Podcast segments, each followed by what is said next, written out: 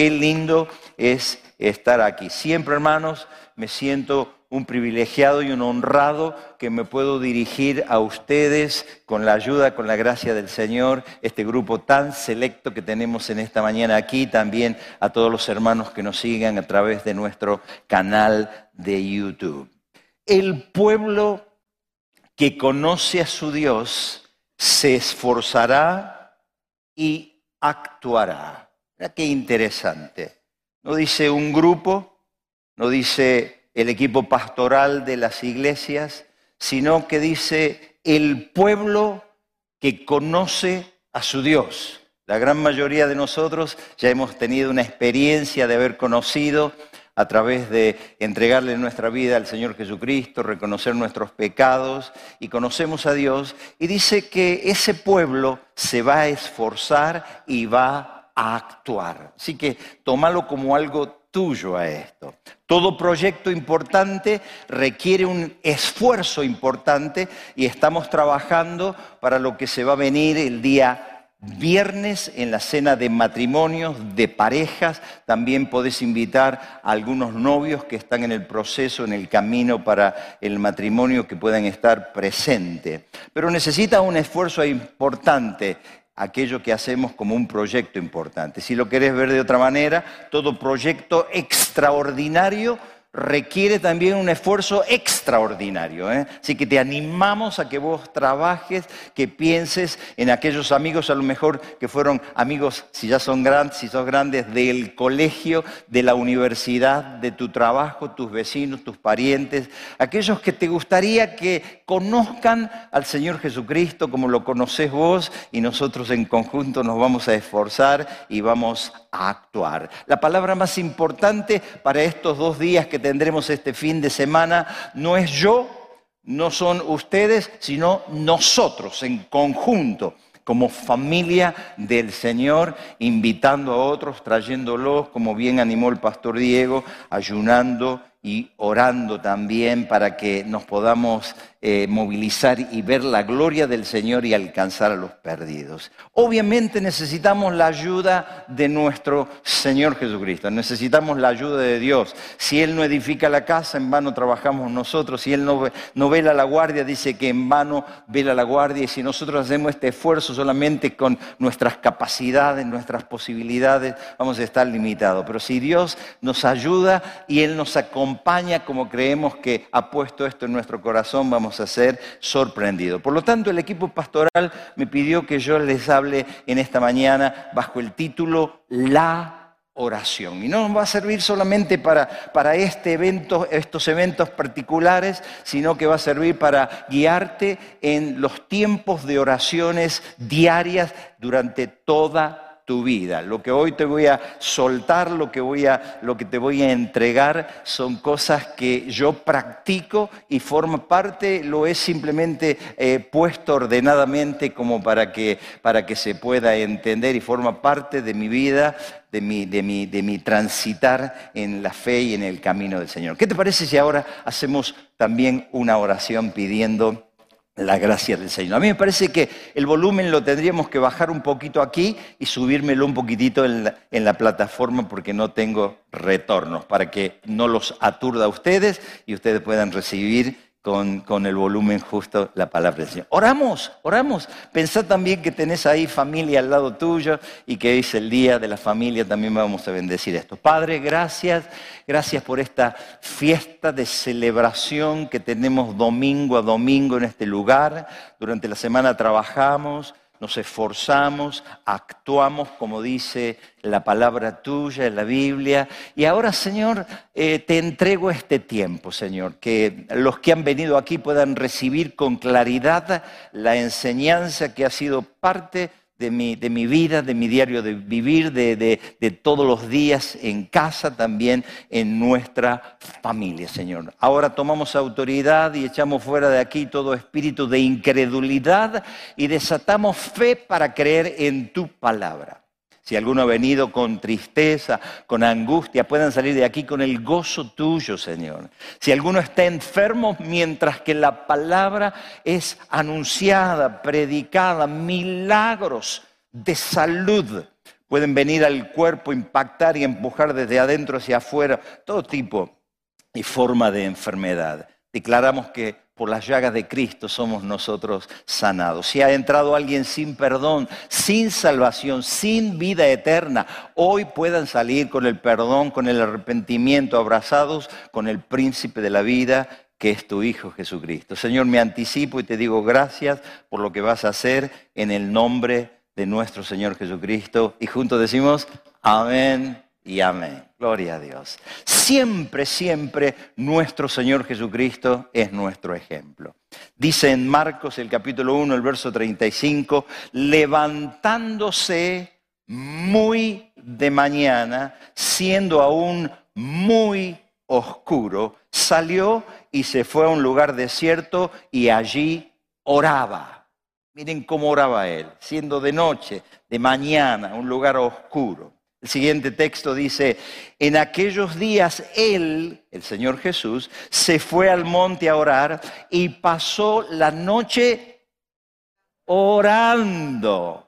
¿Qué importancia le daba él a la oración? Lo vemos a Jesús orando junto al mar, lo vemos orando adentro del templo, lo vemos orando en algún hogar, frente a la tumba de Lázaro, cuando, cuando el mar agitado se puso de una manera brava, ahí lo vemos a Jesús orando, siempre Él orando. Jesucristo resucitado sigue orando, esta es la tarea que Él sigue haciendo ahora a la diestra del Padre. Y dice, Cristo el que murió, más aún el que también resucitó, el que además intercede por nosotros. Qué interesante. Dice, el que murió, pero no se quedó muerto. Más aún dice, el que se levantó de entre los muertos, el que resucitó. Pero algo más, ahora intercede por nosotros, por los santos, por los que hemos decidido que Él sea nuestro Señor y nuestro Salvador y nos ha santificado a través del sacrificio precioso en la, en la cruz del Calvario. La necesidad de orar, y menciona el Señor Jesucristo, dice, pidan y se les, ayúdame con eso, y se les dará. Busquen y hallarán. Llamen y se les abrirá. Porque todo el que pide, ¿qué pasa? Recibe. Y el que busca, halla. Y el que llama, se le abrirá. Y digamos juntos, alabado sea el nombre del Señor Jesús. ¿eh? Gloria sean dadas al nombre del Señor. Yo quiero ahora darte lo que dirían los pibes nuevos, es unos tips, una, unas sugerencias para hacer que la efectiva la oración sea más efectiva en nuestra vida. Lo primero de ello es orar con fe. Tenemos que orar siempre a Dios creyendo que Él está, que nos va a escuchar y no solamente que nos va a escuchar, sino que va a responder. Dice el texto, pero sin fe es imposible agradar a Dios, porque es necesario que el que se acerca a Dios crea que le hay y que es galardonador de los que le buscan. Fe es creerle a Dios. Y en los tiempos de oración, mientras que oramos, créele que ese tiempo que pasas de rodillas, sentado, caminando, manejando, como sea, porque no siempre estamos en la posición de la oración, pero sí tenemos que estar en el espíritu espíritu de la oración. Creer que Dios nos va a responder. Los discípulos pidieron que Dios le, que el Señor le aumentara la fe y él, él nunca dijo que le iba a aumentar la fe. Él dijo que la fe es como un grano de semilla que se siembra y que se levanta en cosecha multiplicada. Es como que pudiéramos al Señor en nuestra oración, Señor, dame músculos. Y él diría, ya te di los músculos. Ahora vos los tenés que ejercitar, tenés que levantar, no sé, pesas, hacer mancuernas, hacer abdominales, como para tener un cuerpo dinámico y musculoso. Pero ya tenemos y Dios también ya nos dio nuestra porción de fe y nos pide que la sembremos y la levantemos en cosecha y la volvamos a levantar y así multiplicadamente. Ahora, ¿cómo viene la fe y también se va acrecentando y vamos haciendo músculos espirituales en nuestra alma a través de la fe? Dice Romanos capítulo 10, verso 17, así que la fe es por el oír y el oír por la palabra de Dios. Hoy, mientras que te estoy hablando, mientras que ustedes están en sus hogares, en su lugar de trabajo tal vez, y me están escuchando, fe viene y se añade a la base de fe que tiene y hay que ponerla en práctica. Un hombre, un predicador muy, muy usado por Dios que se llamó Moody, decía él lo siguiente, antes cerraba mi Biblia y pedía fe, ahora abro mi Biblia y he comenzado a leerla y a estudiarla. Y desde entonces mi fe no ha dejado de crecer. Así que acordate, la fe no es estática, es dinámica, crece o decrece, pero la podemos hacer crecer y una de las maneras de orar es orar con fe. En segundo lugar, orar y sacar los ídolos de nuestra vida. El libro de Éxodo en el capítulo 20 está la lista, la tabla de los diez mandamientos y dice lo siguiente, así comienza, no tendrás dioses ajenos delante de mí. Luego unos versículos más adelante dice, no te harás imágenes. También dice, no te inclinarás a ellas ni las honrarás. Un ídolo es todo aquello que ocupa el lugar de Dios en nuestro corazón. Muchos países en el mundo adoran a muchos dioses y tienen muchas religiones. A esto se le llama politeísmo o sincretismo, que son mezclas de distintos tipos de adoración y de religiones. En Argentina no estamos exentos de esto. Aquí se adora un montón de hombres, de mujeres, de vírgenes. Hasta crearon una virgen que desata nudos para que la adoremos, para que nos postremos. Y esto es, es, es, feo de parte de Dios. Y Dios dice, no tendrán dioses ajenos. Y fíjate que dioses está escrito con minúscula porque no hay otros dioses, pero a veces nosotros nos hacemos dioses. Pero además de estos ídolos que adoran en Argentina, algunos adoran a San la Muerte, otros adoran al gauchito Gil, otros adoran a la difunta Correa. Otros adoran hasta, escuché, al Dios Maradona. ¿Cuánto han escuchado esto? Eh? Y Dios dice, no, porque yo soy un Dios celoso que castigo la maldad de los padres sobre los hijos hasta la tercera y cuarta generación de lo que hacen mal. Por lo tanto, cuando oramos en lo privado, tenemos que sacar los ídolos. Ahora, cuando nosotros venimos y ya formamos parte como esta hermosa familia aquí, nosotros ya no adoramos a esas figuras, a esas, a esas imágenes de, de hombres, de mujeres, de, lo que te acabo de decir, pero a veces nosotros tenemos también ídolos en nuestra vida. El dinero puede ser el objeto de nuestra adoración. Y estar permanentemente pensando en esto que luego se torna en otro pecado degradante que se llama la avaricia, ¿no? El desear, sí, no tener un deseo insaciable de más y más y más. Pero puede ser también tu auto, tu trabajo, el negocio, el fútbol. A veces algunos tienen más amor a talleres o a Belgranos, a River o a Boca que a Dios mismo. Y Dios dice, hay que erradicar los ídolos falsos, todo aquello que en nuestro corazón ocupa el lugar que a Dios le pertenece. Miren lo que dice, lo que dice eh, el Señor Jesucristo hablando de esto. Dice, si alguno viene a mí y no me ama más, porque Belgrano tiene un lugar y Talleres también, y River también, y tu auto también, y tus vacaciones también. Pero dice, si no me ama más que a su padre, a su madre, a su esposa, a sus hijos, a sus hermanos y a sus hermanas, y aún más que a sí mismo, no puede ser mi discípulo. Y si yo no puedo ser su discípulo y estoy orando y no saco estos ídolos de mi corazón, obviamente Él tampoco va a responder mis oraciones y hoy estamos aprendiendo cómo obtener beneficios de las oraciones. Un hombre dijo, Dios pide mucho, pastor. Y le respondimos, no, Dios no pide mucho, Dios pide todo. Pero cada vez que Dios te pide, acordate de esto, es porque Él te va a dar. Y cada vez que Dios te da es porque Él te va a pedir. Y así la rueda de la bendición se va a poner en marcha. Mire lo que dice el libro de Romanos en el capítulo 8. El que no escatimó ni a su propio Hijo, sino que lo entregó por todos nosotros. ¿Cómo no nos dará, una pregunta, ¿cómo no nos dará con Él, con Jesús, todas las cosas? Esta palabra escatimó significa, si Dios no nos dio parcialmente, si no nos dio algo de Jesús, sino que lo entregó totalmente, lo entregó a la muerte para derramar su sangre, para limpiar nuestros pecados, cubrir nuestra, nuestra herencia y también los pecados que hemos cometido. ¿Cómo Él no nos va a dar también con Él todas las cosas? Pero para que nos dé las cosas hay que limpiar nuestra vida. ¿Puedo pedirte un amén para que... Gloria a Dios. En tercer lugar, orar con humildad, ¿eh? con humildad.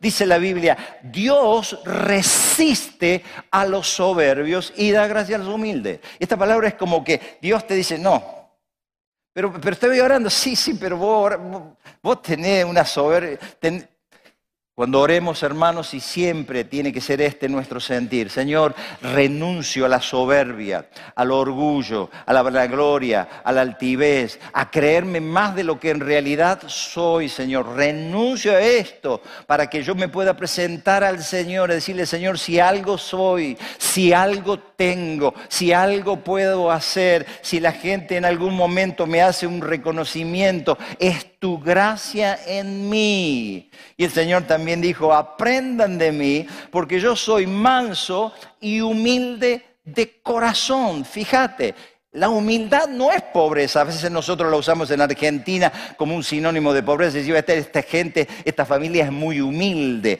Puede ser pobre, pero no humilde. Hay gente que es rica y es humilde. Y hay gente que es pobre y es orgullosa. Por lo tanto, es un estado de corazón y tenemos que aprender cuando nos acercamos a Dios a estar en ese estado de humildad. Podemos tener talentos, dones, habilidades, carisma, liderazgo bienes, riquezas, pero ¿cómo nos tenemos que mover? Con humildad, con mansedumbre, reconociendo de que si algo tenemos, somos o podemos hacer, es la gracia de Dios en nosotros. A veces nos pueden reconocer, a veces recibimos hasta una honra, pero siempre, siempre la gloria es para nuestro Dios. Amén la gloria es para mí. El verdadero propósito de la oración es que Dios sea glorificado con la respuesta. Este es el verdadero propósito.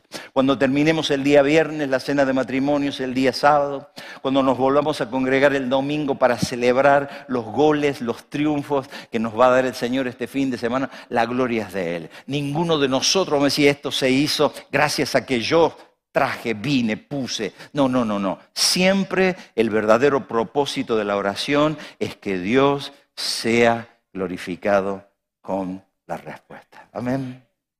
Siguiente punto, orar y perseverar. También les refirió una parábola sobre la necesidad de orar siempre y no desmayar. Es decir, no pares no te contestó todavía, no viste el milagro todavía, no vino la respuesta, no vino el novio que esperas, la novia que esperas, la casa, el auto, el trabajo que anhelás, tu sueño, el terminar la carrera universitaria. Seguí perseverando, seguí orando y está hablando de la necesidad de orar siempre y no desmayar. Y habla también en un ejemplo que da de una viuda que va delante de un juez que es injusto, que dice que no teme a hombre, que no teme a Dios ni respeta a hombres. Y dice que, la pone como ejemplo el Señor Jesucristo hablando de la oración y dice que una viuda fue y le decía, juez, haceme justicia de mi adversario. Y el juez no le llevaba el apunte a la mujer. Pero ella volvió otra vez y volvió a decir, juez, haceme justicia de mi adversario. Y otra vez más y otra vez más. Y el juez se dijo a sí mismo, aunque yo no temo a Dios ni respeto a hombre, no sea que esta mujer me agote la, paciencia, le voy a responder. Y luego dice, ¿cuánto más Dios va a responder a aquellos que le pidan cosas buenas y por lo tanto tenemos que perseverar. Le quiero leer la historia de un hombre, una breve historia de Jorge Müller. Este era un alemán radicado en Inglaterra que hizo, hizo la, apertura de los orfanatorios de Bristol en Inglaterra que todavía funcionan hace casi dos siglos atrás. Y dice así la historia. En el año 1844 comenzó a orar por la conversión de cinco amigos, Jorge Müller.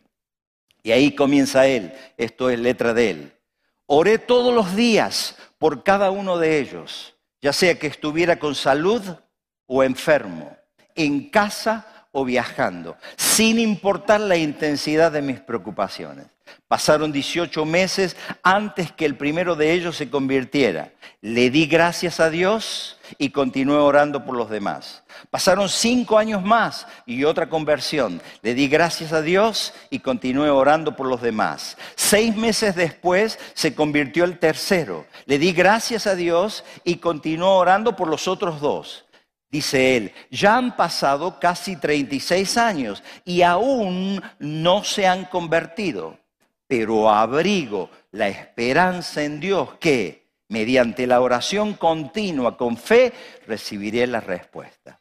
El cuarto amigo aceptó a Jesús como Salvador poco tiempo antes de la muerte de Jorge Müller, en 1898, es decir, 54 años después que empezó a orar por sus cinco amigos. Y el quinto amigo lo hizo unos años antes de la muerte del mismo Jorge Müller. Gloria a Dios, alabado sea el Señor. Sigamos con el pie puesto en el acelerador de la oración. No levantes el pie, no deje que la inercia de lo que oraste ayer o la semana pasada o el mes pasado, sino metele hoy a la oración, dale hoy dale, seguimos adelante. Y como te dije en uno de los servicios anteriores, acordate que el caracol entró al arca a través de la perseverancia. Si no hubiera perseverado, no tendríamos caracoles en nuestro día. En quinto lugar, orar y perdonar. Estamos hablando de la oración y de los tips, las claves para que Dios nos pueda responder. Por tanto, dice el Señor Jesucristo, les digo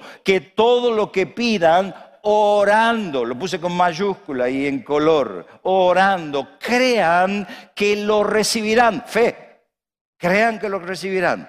De paso, hago un alto y digo, yo ya me compré las dos tarjetas, ¿eh? Pagué la mía y la del matrimonio que va a venir. Todavía no lo tengo, estoy orando. Los tengo, como les dije a algunos de ustedes el domingo pasado, los tengo en baño María. ¿Ustedes saben, mujeres, lo que es el baño María? ¿Eh? Cuando ponen algo, cuando la miel se endureció, lo ponen en un recipiente arriba de la olla, en agua, para que se vaya hablando. Yo los tengo en baño María, pero ya tengo fe que va a venir. Alguien, yo alguien lo voy, alguien, ah, saldré a la plaza, como dice la parábola, decir, no, saldré a buscar a alguien, pero alguien va a estar aquí así que estoy orando con fe. Dice, vuelvo al texto, por tanto les digo que todo lo que pidan orando, crean que lo recibirán y les vendrá. Y cuando estén otra vez orando, perdonen si tienen algo contra alguno, para que también su Padre que está en los cielos les perdone a ustedes sus pecados.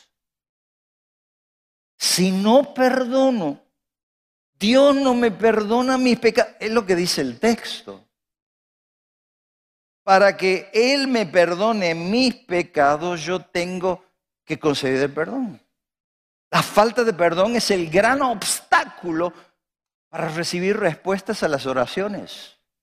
La falta de perdón produce amarguras, resentimientos, enfermedades, no me da el tiempo para contarte, pero posesión demoníaca, hombres y mujeres poseídos por demonios por causa de no poder conceder perdón. Y Dios no nos puede perdonar. La raíz de amargura va a producir árbol de resentimiento. Y necesitamos perdonar, aunque no se merezca nuestro perdón. Aunque en verdad sea ese hombre, esa mujer, esa familia, ese patrón, ese empleado, un salvaje, un sinvergüenza, tenemos que concederle el perdón para ser libre nosotros y allá él y olvidarnos de esto y recibir así el perdón de Dios. Perdonar y ser perdonado son dos gemelos inseparables. Si perdono, puedo recibir perdón. Pero si no perdono, no habrá perdón y por más que ore, por más que me pele las rodillas, estando de rodillas o viajando o haciendo una procesión, lo que sea, no habrá de ninguna manera respuesta de parte de Dios.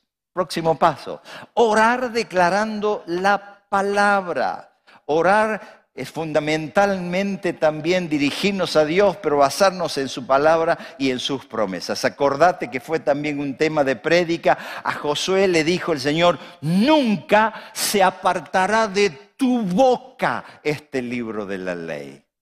De tu boca hay que hablarla, hay que confesarla, hay que declararla. Creemos, declaramos y esperamos que Dios va a hacer. Y usamos la palabra, usamos las promesas. Si estoy en aflicción, como te prediqué la última vez que decía el texto, muchas son las aflicciones de los justos, mas de todas ellas lo librará el Señor. Declara eso cuando estés orando si estás en tiempo de aflicción. Si estás en tiempo de enfermedad, declara la palabra. La palabra dice que por las llagas de Jesucristo, por las heridas de sus espaldas, los clavos en sus manos, en sus pies, la corona de espinas, somos nosotros Sanado, declara esto, declara lo que dijo el salmista David, sé que viviré y no moriré y cantaré y contaré las alabanzas del Señor. Si estás en conflicto, podés declarar la palabra que dice en Éxodo 14, 14, el Señor peleará por ustedes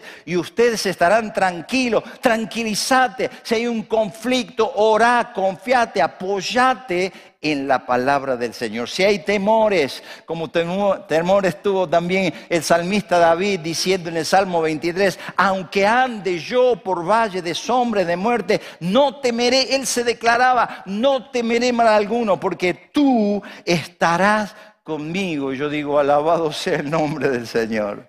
¿Cuántas veces a lo largo de mi vida he dicho, Señor, estoy como David pasando este valle de sombra, este valle de muerte, parece que estoy en un túnel, no alcanzo a ver la luz al final, pero Señor, si vos estás conmigo, si vos estuviste con David, Él no se quedó en el valle de sombra de muerte, Él no se quedó en el túnel, José no se quedó en el pozo, si lo sacaste a Él, me vas a sacar a mí, alabado sea el Señor, y así nos vamos fortaleciendo en la palabra y en la oración. Si hay ansiedad, podés decir lo que dice el Salmo 119, mucha paz tienen los que aman tu ley y no hay para ellos tropiezo. Declarate la palabra de vos, cree la palabra y espera también. Hay insomnio, podés decir, en paz me acostaré y así mismo dormiré, porque solo tú, Señor, me haces vivir confiado y que alguien diga, amén, gloria a Dios, bendecimos la bendita palabra del Señor. Gloria a Dios un tema más y tengo que ir así rápidamente. Sería como, cada uno de estos temas sería como para armar una prédica. Pero es importante lo que el pastor Diego nos pidió que hagamos, orar y ayunar. Esta es una herramienta que no todos la han usado, pero la recomendamos y forma parte también de nuestro diario vivir en casa, en mi familia, en mi esposa y en mí. Dice el Señor Jesús, pero tú cuando ayunes, fíjate, fíjate la manera que está, que está la frase armada de parte del Señor. Es decir, Vos, Jorge, vos, María, vos, Roberto, vos, ahí lo tengo, Roberto y Miriam, vos, Roberto y Miriam, vos, Diego y Jessica, vos, vos, vos. Cuando ayunes, Él espera que ayunemos. Unge tu cabeza y lava tu rostro para no mostrar a los hombres que ayunan. Esto no es propaganda. No lo hacemos para que la, qué bárbaro este tipo, que esta uh, no sabe cómo ora y ayuna. No, no, no, no. Sino a tu padre, no, para no mostrar a los hombres que ayuna, sino a tu padre que está en secreto. Y tu padre que ve en lo secreto te recompensará en público.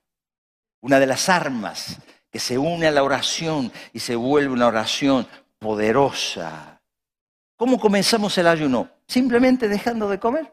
O pudiera salir de aquí y decir, voy a ayunar. Y ya no almorzás hoy. O decir, no voy a ayunar, voy a ayunar el almuerzo y voy a ayunar la cena. Y mañana te levantás y desayunás. O puedes decir voy a almorzar, pero voy a dejar la cena. O te levantás mañana y decís no voy a desayunar, voy a correr hasta el mediodía. Y si el Señor te da fuerza y te guía y dejas el desayuno, el almuerzo y la merienda y podés llegar hasta la tarde. Puede haber también eh, ayunos eh, que se llaman parciales, es decir, donde uno deja, por ejemplo, los postres, la gaseosa, el que toma vino, el vino, la carne, y hace un ayuno austero, frugal, para buscar a Dios, ese ayuno de 21 días que tuvo el, profeta Daniel. Entonces el Señor te va a guiar. El propósito obviamente es espiritual, pero habrá también un beneficio físico, está comprobado científicamente, la ciencia lo ha declarado que el que ayuna regularmente va a vivir cinco años más. El que dice, dice, dice un, segmento de, de gente que se dedica a esto, que el que ayuna una vez por semana se le alarga la vida unos cinco años más. Ahora, no es que queremos vivir más años de lo que Dios tiene dentro de su proyecto, pero que sí queremos vivir bien, ¿no es cierto? Y el ayuno nos depura de las toxinas físicamente, aunque no lo hacemos con el propósito principal de eso, sino con un propósito espiritual. Tal vez, como te dije antes, no estemos todo el día en la posición de la oración, o no podemos orar todo lo que nos gustaría orar, pero nuestro cuerpo, nuestro físico ora, nos presentamos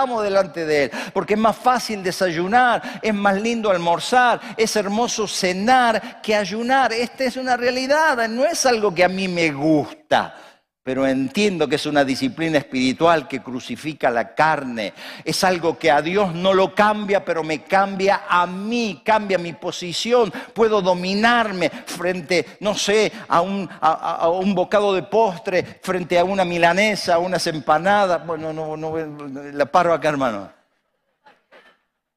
Pero puedo, puedo, puedo. Entonces puedo pararme frente a una mujer, puedo pararme frente a una coima, puedo el ayuno me ayuda a mí, no cambia a Dios, te cambia a vos.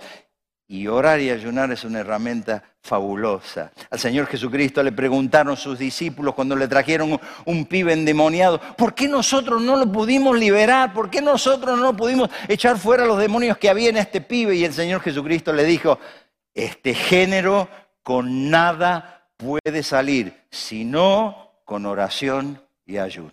Amén. Agárrate la panza un poquito. Si este demonio con nada puede salir, sino con oración y ayuno. Aunque obviamente el Señor ha hablado de otro demonio que es más, más, complicado que el que tenemos acá en la pancita, ¿no? Muy bien. Orar en el Espíritu, otra, otro tipo, otra, otras cosas. Dice, el que habla en lenguas no habla a los hombres, sino a Dios pues nadie le entiende. El que habla en lengua extraña, a sí mismo se edifica. Ahí dice varias cosas interesantes. En el capítulo 14, los versos 1 al 4, yo hice un recorte por amor al tiempo, pero vos lo podés leer. Los que hemos recibido el bautismo en el Espíritu Santo con la manifestación exterior de esa llenura interior de hablar en lengua, tenemos una ventaja sobre aquellos que simplemente oran en el nivel horizontal, en las capacidades, con el techo mental. Cuando oramos en lengua se nos levanta ese techo de nuestras posibilidades, de nuestras capacidades, de nuestras limitaciones y oramos conforme a la voluntad del Señor. El que habla en lengua no le habla a los hombres. No es para que yo me pare aquí y le hable en lenguas a ustedes. No es para hacerme ver. No es para que otro entienda lo que yo quiero decirle que es importante y mostrarle de esta manera. Es una lengua prácticamente de oración donde cerramos el canal del español y abrimos el canal del Espíritu Santo y nos comunicamos con Dios. Y dice, ¿para qué sirve en el siguiente texto? Pues, ¿cómo hemos de pedir como conviene? A veces no lo sabemos, a veces no sabemos cómo orar correctamente, pero el Espíritu mismo intercede por nosotros con gemidos indecibles. Ese idioma que a veces ni siquiera se puede entender, se puede comprender, es algo que a veces son simplemente gemidos cuando estamos delante de la presencia del Señor orando en este idioma. Pero dice, mas el que escudría los corazones, Dios, sabe cuál es la intención del Espíritu, porque conforme a la voluntad de Dios intercede por los santos. La gran mayoría de esta congregación tenemos este bautismo en el Espíritu Santo y queremos animar a otros que todavía no han recibido este bautismo suprahumano de parte de Dios, que es el bautismo del Espíritu Santo. Yo pudiera contarte tantos testimonios. Conozco una mujer que eh, haciendo la comida y viendo un programa de televisión salió hablando en lenguas. tengo un amigo personal, tengo un amigo personal que recibió el bautismo del Espíritu Santo en el, en el Instituto Bíblico Río de la Plata en Buenos Aires y durante tres días, tres días. Cada vez estaba tan lleno, tan de Dios era la cosa, que cada vez que abría la boca no podía, no podía gestar palabras, no podía, no podía decir palabras en español. Así que estaban en la comida de la mesa del Instituto Bíblico y por ahí él quería la sal y cuando abría la boca, en vez de salir el español, le salía en lengua. Conocía a otros que manejando en Estados Unidos recibió, manejando, estando en, comunicación, recibió el bautismo del Espíritu Santo. Conocía al hermano Gigi Ávila personalmente que estando en, durmiendo a las 4 de la mañana se despertó y hablaba en lengua. Así que Dios no tiene una manera, no tiene una forma, es soberano, no lo limiten, no, no le pongas tope, no le pongas límite. Él te puede llenar, te puede bautizar y te puede dar este idioma. Y dice el apóstol Pedro hablando de esto, porque para ustedes es la promesa y para sus hijos y para los que están lejos, a cuántos el Señor Dios, vuestro Dios, llamare, para ustedes también es la promesa. Así que pídanlo con vehemencia este bautismo aquellos que todavía no hablan porque es algo de Dios para el bien de nuestras vidas. Por último, hermanos, orar y dejar el pecado. El escritor sagrado le dice a los de su comunidad, a los judíos, he aquí que no se ha cortado la mano del Señor para salvar, ni se ha grabado su oído para oír pero sus iniquidades han hecho división entre ustedes y Dios, y sus pecados han hecho ocultar su rostro para no oír.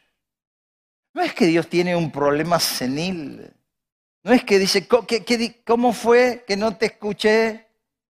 No es que Dios ha perdido su mano, la habilidad de hacer milagros, de responder a oraciones. Dice, son vuestros pecados, son tus pecados, son mis pecados, son vuestras iniquidades. Dios no tiene ese problema, pero han hecho que la mano de Dios no pueda bendecir y que su rostro, dice, no pueda oír, sus oídos no puedan oír.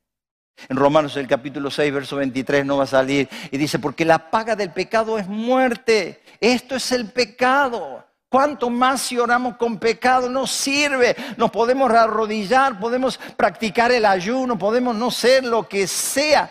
Pero si hay pecado no, no ah, confesado y no abandonado, Dios no puede respondernos. Pero hay una respuesta también de parte de Dios. ¿Qué hacemos entonces? Y el último texto dice, si confesamos nuestros pecados, Él es fiel y justo para perdonar nuestros pecados y librarnos de cuántas maldades? De toda maldad. Hermanos amados, si hay algo que el Espíritu Santo te señala, te lo prende como un semáforo, de advertencia, luz amarilla primero, luz, luz, roja.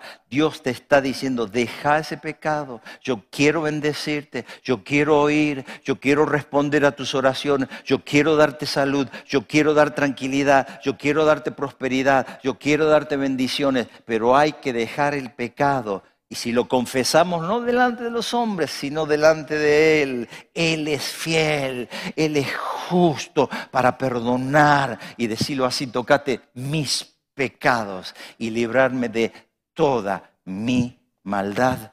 Alabado sea el nombre del Señor Jesucristo. Tengo que terminar. Y estas palabras las quiero dedicar en estos últimos minutos a aquellos que hoy nos honran por primera vez, o que habiendo venido en otras ocasiones, el domingo pasado, el mes pasado, ya no sos, digamos, uno que vino por primera vez, pero que estás aquí presente y no le has rendido tu corazón al Señor Jesucristo. Quiero decirte, hablándote de la oración, que lo que hace efectiva la oración es tener a Jesús en el corazón.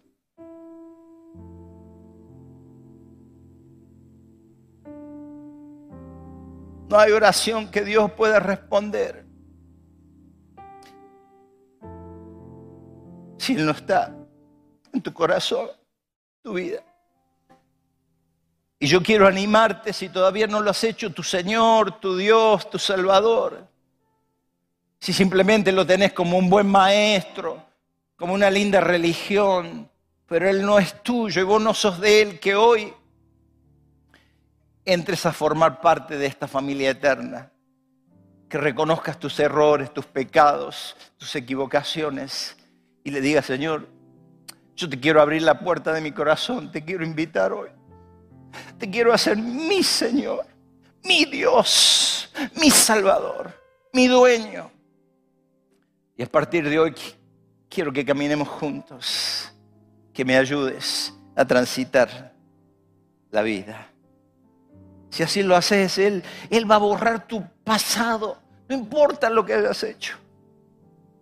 Hace 20 años, el año pasado o ayer, él va a restaurar tu presente. Tu presente va a ser distinto, diferente, con expectativas de lo que Dios va a hacer mañana lunes y esta semana y el mes que viene y el año que viene.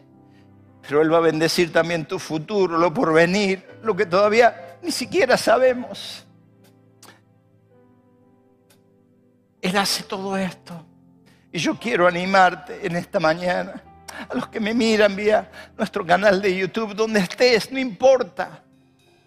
Si estás en el comedor, en el dormitorio, en el living de tu casa, y a los que están aquí, que todavía no han hecho de Jesús su Señor, que lo hagan en este momento. Yo quiero guiarte en una cortita, cortita oración, pero por ser corta no es menos importante donde te voy a invitar que repitas palabras tras palabras esta oración que voy a hacer después de la mía. Ahí donde estás, en voz bajita. Repetí esta oración y decís juntamente conmigo, querido Dios, reconozco mis pecados, decirle. Decirle, me arrepiento de ellos. Decirle, te pido perdón. Y ahora le hablamos al Señor Jesús. Señor Jesús, gracias por haber muerto en mi lugar en la cruz. Decirle gracias. Porque tu sangre preciosa la derramaste para cubrir todos los pecados de mi pasado y de mi presente.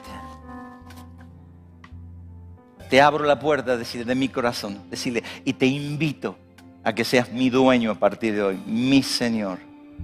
Y por último, decir conmigo, declaro con mi boca y creo en mi corazón que eres el Señor y que el Padre te levantó de entre los muertos.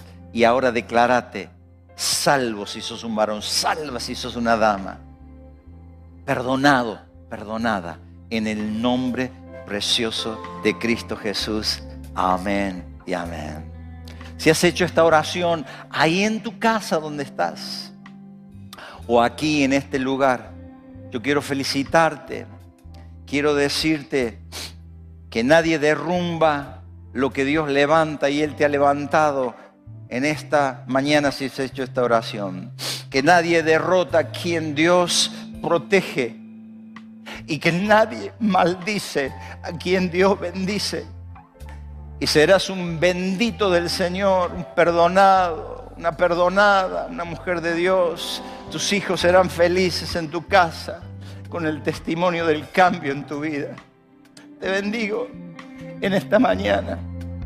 Y quisiera saber si hoy hiciste esta oración por primera vez, que levantes una de tus manos. Voy a mirar para este lado. Indícanmelo así, solamente levantando una mano. Haceme así. Move tu mano en esta mañana, indicándome que hiciste esta oración por primera vez. ¿Hay alguien por primera vez esta oración juntamente conmigo? que hice yo en esta mañana. ¿Habrá alguien de este lado? Parece que no. De este lado, alguien que me hace así, sí, veo tu mano, veo tu mano. Me prenden un ratito las luces para que yo pueda ver con, mayor. Sí, así, haceme, haceme. Ay, ¿quién, ¿quién me levantó? Sí, varón, varón. ¿Es un varón? Sí, sí, sí, varón, varón. Sí, Dios te bendiga, Dios te bendiga, te felicito. ¿Alguien más acá, de este lado, alguien más? De este lado, alguien que me hace así, me levanta la mano. Sí, veo su mano, señora, Dios te bendiga. Y veo las manos de ustedes. Sí, qué lindo, una dama. Dios te bendiga, te felicito, te bendigo en el nombre de Jesús. De este lado, alguien que me mueve una mano así. Sí, veo tu mano, varón. Qué lindo allá el último. Dios te guarde, Dios te bendiga, Dios te bendice. ¿Alguien más? ¿Alguno que se reconcilió con el Señor esta mañana? Que hizo esta oración que fue miembro, que fue parte, pero que anduvo como el pródigo perdido en pecados, en vicios. Si hoy te reconciliaste, hace una seña así. Decime yo, decime yo. Señor te bendice, te guarda y te cuida. Gracias. Pueden apagar las luces y aquellos que se comunicaron o que, que, que, hicieron esta oración en su casa. Queremos conocerte, queremos, queremos que nos escribas, que nos hables, queremos tener un trato especial con ustedes. Quiero terminar en esta mañana orando juntos. Esta va a ser una oración que te voy a pedir que oremos juntos. Pero antes le voy a pedir a los que tienen preparadas las tarjetas que pasen aquí adelante rápidamente, queridos hermanos y hermanas, y te vamos a entregar una de estas tarjetas. Llévatela, no te olvides, no la dejes en la Biblia. Órala, empieza a orar, empieza a orar. Gracias, ma. Empieza a orar, empieza a orar. Están aquí los que vengan rápido. Ahí, ahí está. Ustedes, ok, vamos adelante, hermanos. Y recibí una tarjetita, tómala en fe. Si hoy yo, yo voy a ser parte de esto. El pueblo que conoce a su Dios se esforzar. Yo voy a actuar. Esta, es mi oportunidad para hablarle a mi empleado, para hablarle a mi patrón, para, para traerlo, para pagarle la tarjeta. Así que, hermanos amados, adelante, vayan.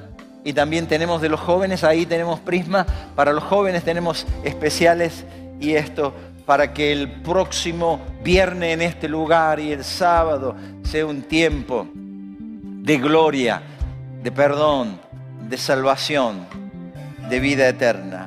Gloria a Dios. Recibí eso, recibí tu tarjetita y ya oramos y estamos terminando con este tiempo de prédica. Una estrofa, canten.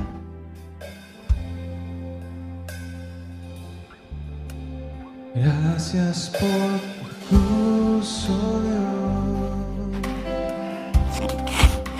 el precio que pagaste por mí, llevando mi